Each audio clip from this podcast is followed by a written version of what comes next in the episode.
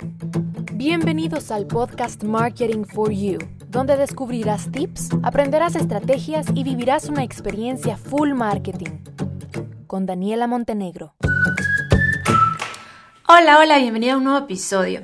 El día de hoy vamos a hablar sobre marketing emocional y neuromarketing. Si eres de esas personas que ha venido escuchando mi podcast a lo largo del tiempo, pues hace algunos episodios hubieron dos episodios en donde hablé sobre neuroventas. Pero neuroventas no es lo mismo que neuromarketing y muchísimo menos que marketing emocional. Y eso es de lo que vamos a hablar el día de hoy. De tips, de acciones, de estrategias en marketing emocional y en neuroventas que tú puedas implementar, que tú entiendas a profundidad, que tú veas ese lado lógico, emocional y racional pues y asimilarlo, porque al final es eso, al final es que somos seres humanos con un lado racional, con un lado emocional y nuestra función como mercadólogos, como emprendedores, como empresarios es entenderlo y lograr impactar esos lados y tener los resultados que nosotros deseamos. Así que vamos a hablar del tema, entonces ya, sin más rodeos. Lo primero que yo te recomiendo es que si tú tienes un conocimiento, ya sea de neuromarketing, marketing emocional o neuroventas, es que apliques este conocimiento a tu página web, a tus redes sociales. ¿Por qué? Se tiene el malentendido que todo este tipo de estrategias se utilizan únicamente cuando es un producto físico, cuando yo voy a hablarle a una persona cara a cara o por teléfono, cuando yo voy a hacer uso de su nombre, de, su, de la palabra tú y tal. Pues no. Tú puedes usar todas estas estrategias en el mundo digital. Y esto es importantísimo que tú lo sepas y que hagas uso de eso. La segunda estrategia en neuromarketing y marketing emocional es que en las imágenes que tú utilices en tu contenido, en tu estrategia digital, coloques a personas realizando acciones habituales y que se vean de lo más natural. ¿Por qué? Lo que vas a conseguir es que vas a activar el principio de familiaridad en tus clientes y ellos se van a sentir identificados con las fotos. Van a sentirse partícipes de tu marca y de tu comunicación. Y tú necesitas eso para tener una mejor conexión. Otro tip de neuromarketing y marketing digital, perdón, de neuromarketing y marketing emocional dentro de tu estrategia digital, porque pues acá hablamos mucho de estrategia digital, ¿no? Es que cuando tú hagas textos, utilices tipografías sencillas que faciliten la legibilidad, pero que también de vez en cuando, sutilmente, tú incluyas una tipografía más complicada a leer para esos términos que tú quieres remarcar. Al usuario ¿Qué va a pasar? Mira, entiende, me entiende el cerebro. Con estos textos que tú vas a colocar de una forma más diferente, ¿qué pasa? Que el cerebro puff, se enciende y dice, ¿qué dice ahí que yo no lo leo fácilmente? Entonces, al usuario le va a costar más leerlo, va a tener que prestar más atención a esta información y por tanto lo va a memorizar aún más. Haz uso de esto. Eh, otra tip, otra estrategia es que en ocasiones, no siempre por supuesto, utilices términos como gratis o extra. Estas dos palabras lo que hacen es que activan sesgos cerebrales que ayudan a tu cliente a tomar una decisión final de compra más rápido. Pero hazlo en ocasiones. O sea, no es que tu producto toda la vida vaya a ser gratis o que toda la vida vayas a dar producto extra. Tienes que hacerlo de una forma estratégica que tú necesitas para mover X o Y producto, para lograr X o Y objetivo y con estas palabras tú vas a intentar despertar esas neuronas de espejo que todos los usuarios tenemos, apelando por empatía. Yo quiero algo gratis y esa persona me lo ofrece. Qué linda, qué, qué linda, qué hermosa, gracias, lo acepto, me voy con ella. Eso es lo que tú vas a conseguir. Lo siguiente es que tú vas a usar eh, títulos de forma inteligente que llamen la atención y que despierten la curiosidad sobre todo. Mira, somos seres humanos y la curiosidad nos mueve y es así. Así que utiliza títulos que despierten principalmente la curiosidad. El siguiente tip es que ofrezcas paquetes. Cuando muchas veces nosotros decimos precio único y 00 y es una cosa, las personas se sienten atacadas, el cerebro se siente atacado.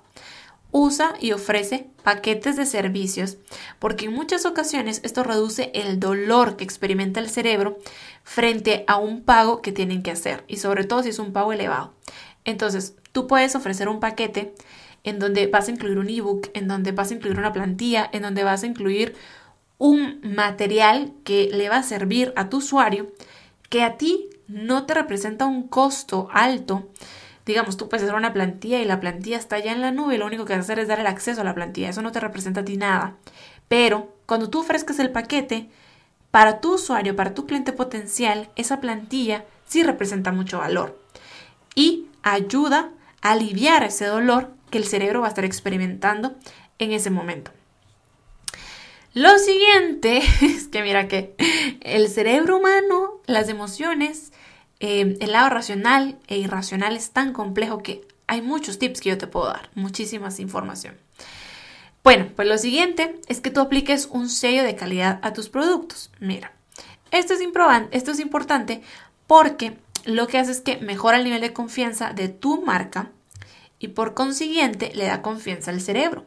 Y el cerebro invierte y da señales positivas si solo si tiene confianza en lo que está viendo. Entonces, un sello de calidad es importantísimo. Si tú prestas un producto, si tú vendes un producto, ponle un sello de calidad.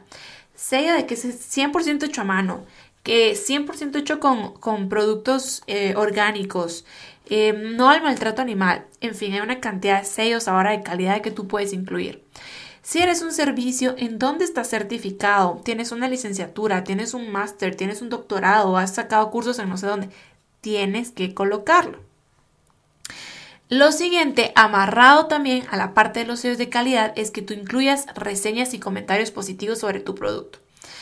Evidentemente tienes que buscar los que sean positivos, por favor, pero ojo con esto. Ojo con este tip. Si tienes comentarios negativos, no los ocultes. Porque, a ver, el cerebro humano no es tonto y nosotros estamos conscientes que nadie es perfecto en el mundo y que no hay una marca perfecta que solo va a tener comentarios positivos toda la vida. Va a haber alguien siempre que va a estar inconforme con tu servicio, con tu producto y va a poner un comentario negativo. Entonces, no los ocultes. Es más, responde a esos comentarios de una forma estratégica, positiva, ayúdalos, busca darles una solución. Eso va a hablar muchísimo mejor aún eh, de ti. Lo siguiente, importantísimo en marketing emocional y neuromarketing es el tema de los sentidos. Cuando tú estés presentando un producto, tienes que tratar de implicar a más de un sentido. Y esto solo lo vas a conseguir a través del storytelling. ¿Qué es lo que yo pongo de ejemplo? Si tú, por ejemplo, vendes, a ver, pensemos, gafas de sol en la playa. Para la playa. No necesariamente que estés en la playa, pero ese es el objetivo, para la playa. Pues tú con tu excelente storytelling, tú vas a llevar a tu cliente potencial a través de una historia en donde vas a implicar más de un sentido. Tú le vas a decir, imagina que estás en la playa y vas caminando en la arena. Puf, despiertas el sentido de tacto, siente la arena, de repente sientes ese olor delicioso a playa, a mar, el aire te corre por el, pelo, te, te, despeinas por el, aire, por el aire, es delicioso.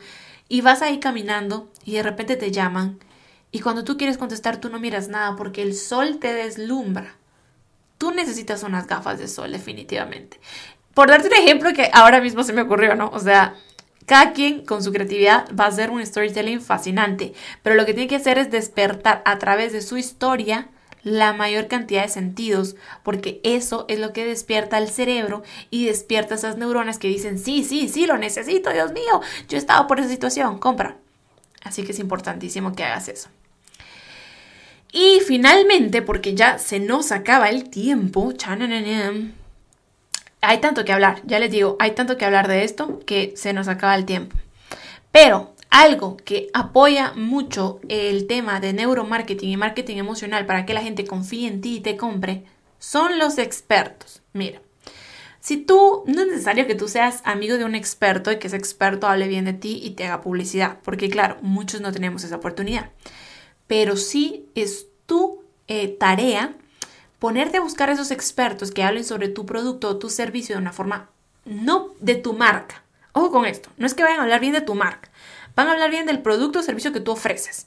Y luego tú vas a hacer referencia a ello y cómo la gente lo necesita y cómo tú sos esa solución que necesita el mundo. Bueno, una de las una de los mil emprendedores o empresas que en el mundo ofrecen esa solución, por supuesto, pero tú vas a buscar a ese experto. Ese experto no va a llegar a ti, pero tú lo vas a buscar y tú vas a hablar, hola, tengo a este experto que acaba de sacar un artículo hablando esto y esto y esto sobre este producto.